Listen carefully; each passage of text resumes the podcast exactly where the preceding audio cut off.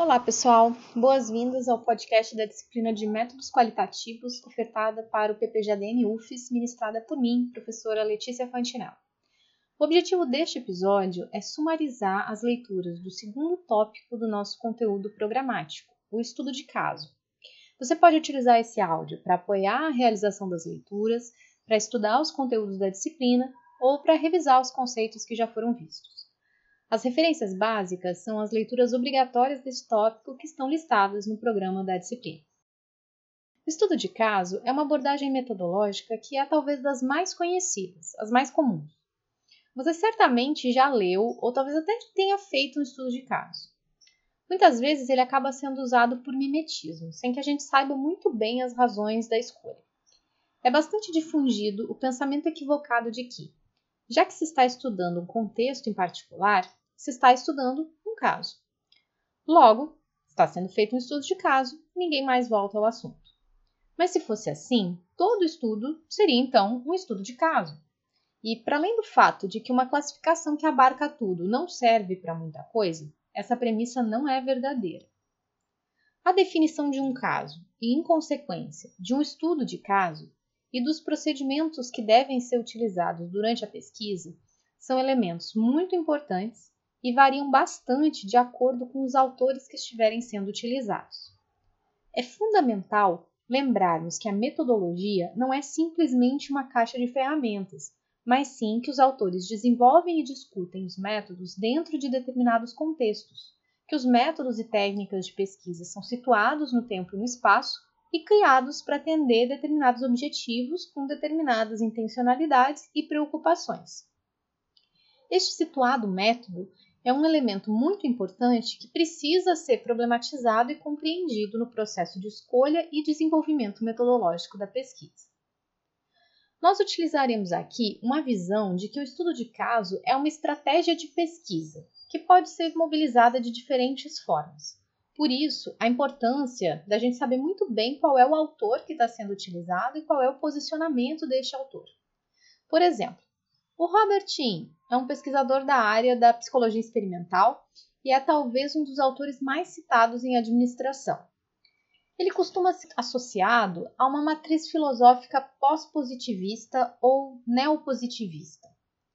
Os argumentos de qualidade de um estudo de caso, segundo ele, estão normalmente vinculados aos padrões normalmente definidos para uma pesquisa quantitativa. Validade interna e externa, confiabilidade, etc. Esse léxico vai ser muito encontrado naquele livro dele, que é o mais citado, que tem o título O Estudo de Caso.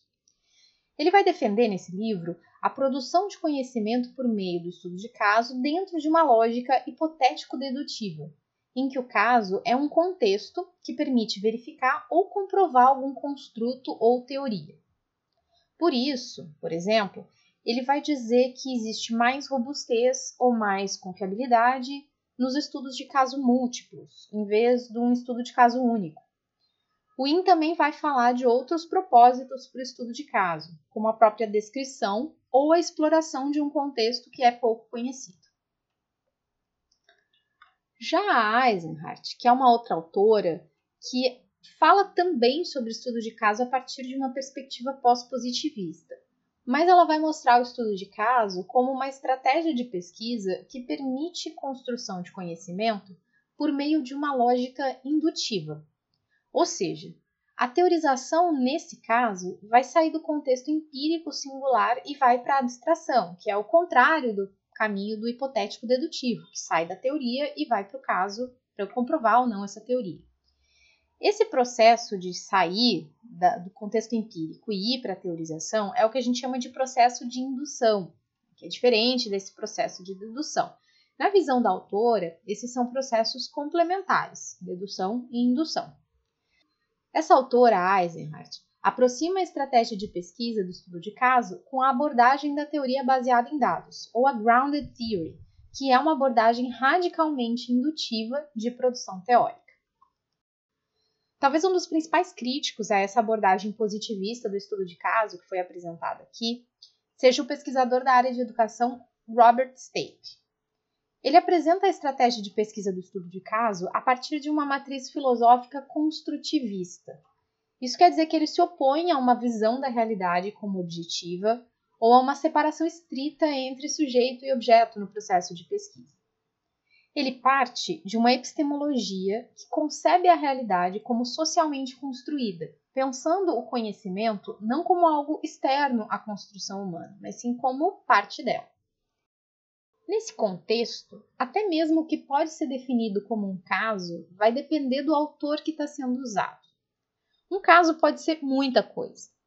Uma pessoa, uma organização, um país, um evento, etc mas não é qualquer coisa que pode constituir um caso a ser estudado. Diferentes autores vão definir o que é um caso de forma diferente. Um caso pode ser uma unidade empírica, por exemplo, ou um construto teórico. Quanto mais positivista a minha inclinação filosófica, mais eu acredito na existência de uma realidade externa e objetiva, e mais eu concordo com a visão de que o caso é algo que eu encontrei, que estava lá, que é externo a mim ou ao meu olhar. Quanto mais construtivista ou interpretativo, não que construtivista e interpretativo sejam a mesma coisa, mas nesse caso são posicionamentos que estariam próximos na definição do que é um caso. Então, quanto mais construtivista ou interpretativo o meu posicionamento, mais eu vou acreditar que o caso é uma abstração, é uma convenção, o caso aí seria um esforço de construção, algo que eu, como pesquisador, produzi e convenço o meu leitor de que é relevante do ponto de vista teórico. O estudo de caso também é uma estratégia de pesquisa que pode ser mobilizada a partir de uma orientação filosófica crítica. Existe, nesse caso, uma preocupação com a produção de teorizações que compreendam a realidade específica estudada dentro de um contexto mais amplo e complexo. Como eu já disse, existem várias definições e classificações de estudos de caso, dependendo do autor que eu estiver utilizando. No entanto, possivelmente a característica mais significativa que diz respeito ao uso do estudo de caso nas suas diferentes funcionalidades e aplicações seja o componente descritivo do método. Os autores que são referência para esse tipo de método, em diferentes posicionamentos epistemológicos, reconhecem e colocam ênfase na estratégia do estudo de caso como adequada para estudos que se proponham a abordagens descritivas. Também é comum nós vermos esse componente descritivo atrelado à qualidade do estudo de caso. Ou seja, nós estamos falando de um bom estudo de caso ou de um estudo de caso bem feito na medida em que a pesquisa faz com que o caso seja exaustivamente descrito em todas as suas dimensões. Mas nessa circunstância, alguém poderia se perguntar: ok, se eu estou estudando contextos particulares, como que eu vou pensar então o processo de generalização a partir de um estudo de caso, uma vez que o estudo de caso tem por premissa básica realizar descrições detalhadas dos respectivos contextos de pesquisa? Como que eu penso a generalização nesse caso? Bom, a primeira resposta a esse tipo de pergunta poderia ser: quem faz estudo de caso normalmente não está preocupado com a generalização de resultados. Pelo menos não da forma como estamos acostumados a pensar a generalização, daquela maneira clássica que faz sentido nas pesquisas quantitativas, a partir da transposição estatística de um resultado obtido numa determinada amostra para uma população. Mas ainda assim, existe preocupação com uma produção teórica a partir dos resultados. Então, os autores que discutem essa metodologia, eles se dedicam de forma exaustiva a explicar o processo de escolha do caso. De acordo com esses autores, um caso não deve ser simplesmente selecionado por conveniência ou por acessibilidade. A escolha de um caso para estudo deve ser justificada na medida que o caso precisa ser um caso único que se justifica pela singularidade, ou seja, algo muito fora do esperado que aconteceu e faz com que esse caso mereça ser estudado, ou ao contrário, um caso típico, que faz com que ele possa ser considerado representativo do que acontece em outros contextos. Então, independente de qual seja a circunstância de enquadramento, se um caso não usual ou um caso típico, a escolha precisa ser muito bem justificada. Não basta tomar como dado o conceito de caso e chamar uma situação de caso. É necessário explicar por que você entende como caso isso que você está estudando e por que razão você considera esse locus empírico estudado um caso. Nesse sentido, dependendo do caso que esteja sendo estudado, talvez ele seja tão singular e tão interessante que a compreensão dele em si já é uma generalização suficiente do ponto de vista da produção do conhecimento. Isso é o que alguns autores vão chamar de generalização naturalística. No entanto, a forma mais comum de generalização a partir de contextos singulares é o que se convenciona chamar de generalização analítica. Aqui, nós entendemos que o poder do estudo não está na descrição do caso em si, como na generalização naturalística, mas nas proposições teóricas, nas ideias ou nos quadros analíticos que permitem compreender outros contextos. Nesse caso, a proposição que é produzida a partir do caso estudado é um pressuposto ou hipótese que se entende como possível de ser utilizado como modelo analítico para outros contextos. E aí, futuros estudos, que podem ser outros estudos de caso, mas não necessariamente, esses estudos futuros serão capazes de dizer se esse modelo teórico realmente faz sentido em outros contextos.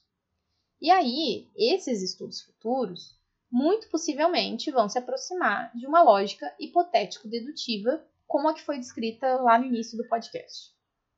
Na situação de estudos de caso múltiplos, é usual que as produções teóricas decorrentes sejam desenvolvidas a partir de análises comparativas.